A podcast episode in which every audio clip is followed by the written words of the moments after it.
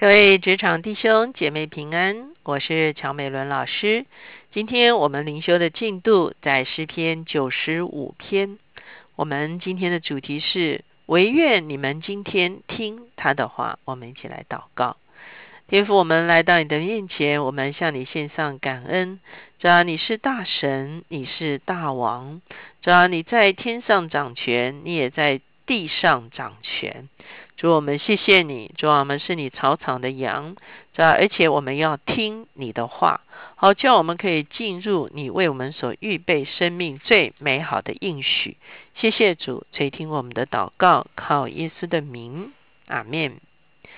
今天呢，我们来到了诗篇九十五篇，诗篇九十三篇开始，每一篇都是与耶和华掌权作王的诗篇，今天九十五篇也不例外。特别我们看见在第三节的时候，他说耶和华为大神，为大王，那这就是耶和华作王的一个宣告。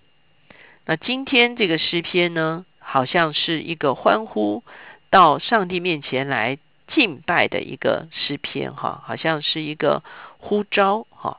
我们来看一下经文第一节，来啊，我们向耶和华唱歌唱，向拯救我们的磐石欢呼。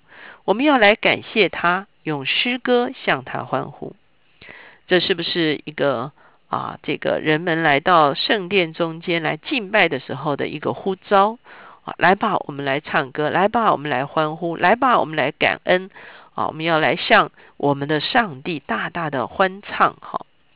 那欢唱什么呢？第三节就说了：因耶和华为大神，为大王，超乎万神之上。好。为什么诗篇常常会讲到这个超乎万神之上？事实上，整个以色列的信仰是除耶和华以外没有神的，只是在中东一带列邦的里面，他们各自有各自的神明。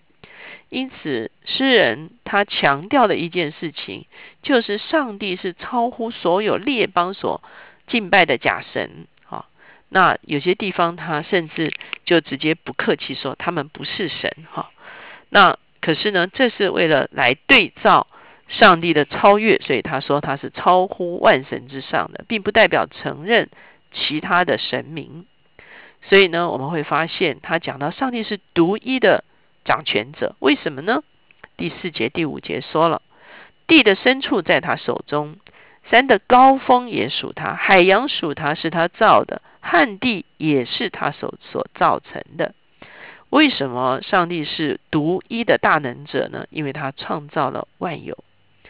我们知道“神”这个字，或者是有的版本翻成“上帝”这个字，原本的意思就是大能者，就是一个人类感受到有一位的能力是超越自己的一位啊。那这就是啊，这个啊，超过我们人所能够想象的能力的一位。这个时候称为称之为神哈，那在这个地方我们就会看见他特别讲的是大神，就是大大的有能力的哈，是最有能力的，是超过一切能力的这位主宰。他为什么他超过一切的人？因为他创造哈，他借着他的大能创造万有，他也用他的大能托住万有，所以他是一位有能力的掌权者。接下来。第六节到第七节，我们就看见这位有能力的掌权者跟我们的关系是一个什么样的关系呢？诗人说：“我们是他草场的羊。”好，我们来看第六节、第七节。来啊，我们要屈身敬拜，在造我们的耶和华面前跪下，因为他是我们的神，我们是他草场的羊，是他手下的民。那这位神，他客观他是一位大能者，可是主观我们必须选择敬拜他，否则的话，我们跟他没有办法建立关系。所以我们要选择敬拜他，我们要选择以他为我们的神，我们要向他俯伏跪拜。为什么？因为他是造我们的主，他是我们生命的源头。在这个地方，诗人又加了一个说法：我们是他草场的羊。大家都知道，在中东一带，牧人跟羊的关系是非常的啊普遍，人们可以了解的哈。为什么呢？因为非常多的牧羊人而牧羊人跟他的羊的关系是非常密切的。这一群羊就是属他的，他就为这一群羊负责到底。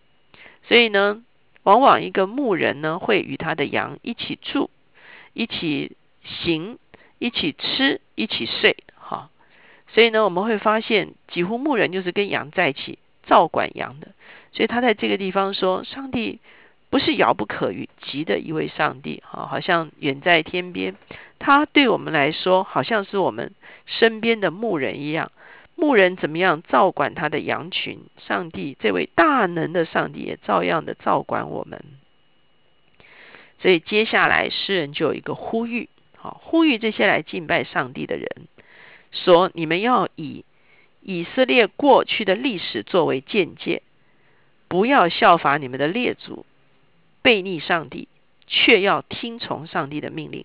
所以第七节的后半段他就说了：“唯愿你们今天听他的话。”哇，这个就是对来守节或者是来敬拜的人发出了呼吁啊！唯愿你们今天听他的话，你们不可硬着心，像当日在米利巴，就是在旷野的马萨。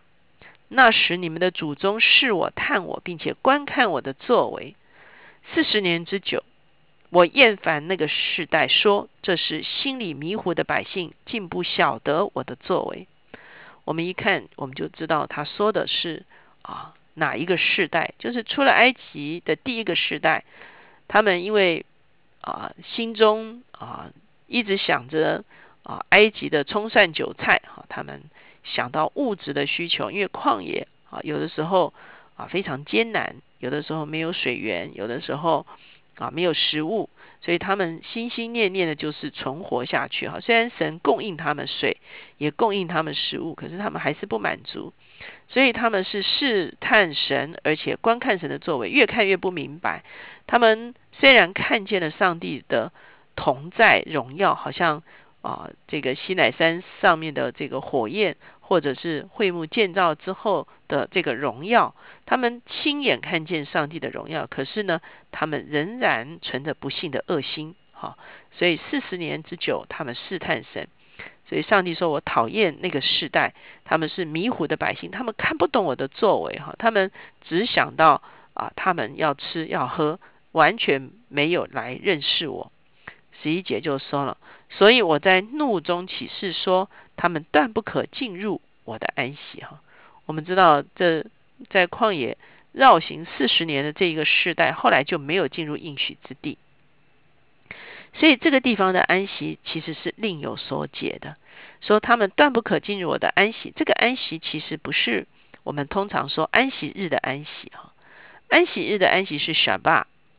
而这个字呢是努啊，它在原文上不是同一个字，可是这个字出现的时候，往往指的就是以色列进入了他们的应许之地，可以安享他们的地业的一种光景，就是这个努啊。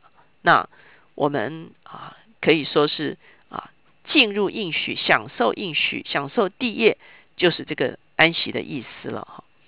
所以呢，我们就会发现诗人呼吁。他那个时代的啊百姓，不要像出埃及倒闭旷野的那些人，没有进入应许之地，乃是今天就要听他的话，以至于可以真正的认识我们这位神，而经历他的丰盛，经历他的供应，经历他的牧养，最后我们可以完全的进入他为我们所预备的应许之地。亲爱的弟兄姐妹，在你的生命中间有没有应许之地呢？从希伯来书的角度告诉我们说，他说：“这个若把信心坚持到底，就在基督里面有份。”好，也就是说，新约的立场，基督就是我们的产业。那基督的产是我们的产业，那你说，那我就是得着基督而已哈？那不只是得着基督，而是得着神在基督里面为我们所预备的一切的丰盛。坦白讲，我们从今天的角度讲，就是我们的命定，包括神给我们一生的受教育的机会，包括我们的才干、智慧、聪明，包括我们的人生的机会，包括神最后会使用我们站在什么样子位份上，产生什么样子影响力，这都是神所赐给我们的应许之地。求神帮助我们，能够像今天的诗人所说的，唯愿今天我们听他的话。为什么呢？因为我们是他草场的羊，而我们所顺服的这一位，乃是执掌宇宙万有主的主宰的这一位。我们要降服他，我们听他的话，我们就安享地业，进入应许。我们一起来祷告。亲爱的主，我们来到你的面前，我们向你献上感恩。主啊，若是我们有几分硬心，主啊，求你来医治我们的硬心。主啊，若是我们有蒙蔽，不真的认识你，主啊，求你来为我们除去我们的蒙蔽，让我们真认识你，让我们看你的作为的时候是看得明白。是吧？让我们听你的话语的时候是听得真切，以至于我们可以活出你要我们活出来的样式。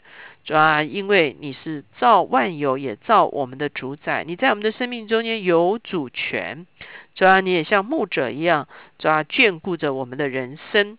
主要当我们降服于你的时候，主要主要我们就经历你一切丰盛的供应。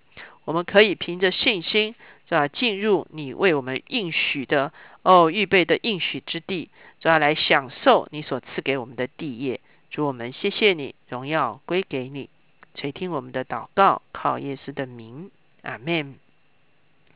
当我们来思想我们的人生有应许之地，也有神量给我们的地业的时候，求主帮助我们能够准确的摸着他的心意，能够进入。在基督里面，他为我们预备的一切的丰盛。